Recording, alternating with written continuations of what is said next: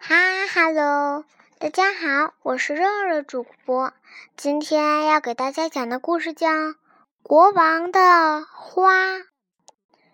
很久很久以前，有一个国王，他要求他每一样东西都要最大最好。国王居住的是一个很大的宫殿，戴的是一个很大的王冠。国王宽敞的卧室里摆着一张床，很大很高的床，爬上爬下都要用梯子。国王的牙刷也是最大最好的，两个人才能搬得动。国王喜欢吃巧克力，侍从为他做了一个世界上最大最好的巧克力棒。也就是棒棒糖。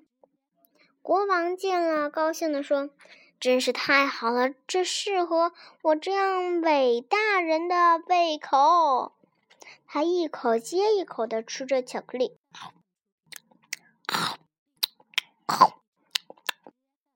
后来他的牙疼的受不了了。侍从马上去找牙医。牙医知道国王每样东西都要最大最好的，就准备了一把巨大的钳子。那个钳子是用金子做的，来给国王拔牙。国王看到了大钳子，吓了一大跳。哎呀！当牙医把他捆在大椅子上的时候，他感觉很不舒服。侍从和牙医推推拉拉，一直纠正，好不容易才拔出国王那颗小小的坏牙齿。国王的牙痛消除了，心情也好了起来。第二天，国王命令侍从把铁钳子。改做成一个大鸟笼，鸟笼的铁栏杆的空当太宽了，鸟刚被放进去又飞了出来。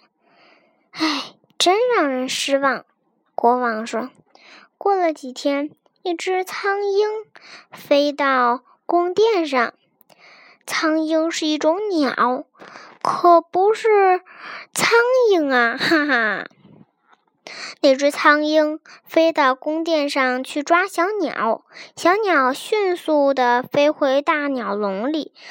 苍鹰比小鸟大，于是苍鹰没办法，只好离开了。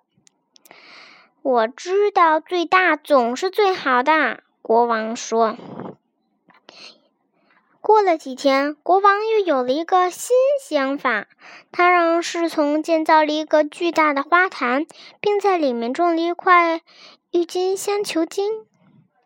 这么大的花坛里一定会开出最大最好的郁金香，国王说。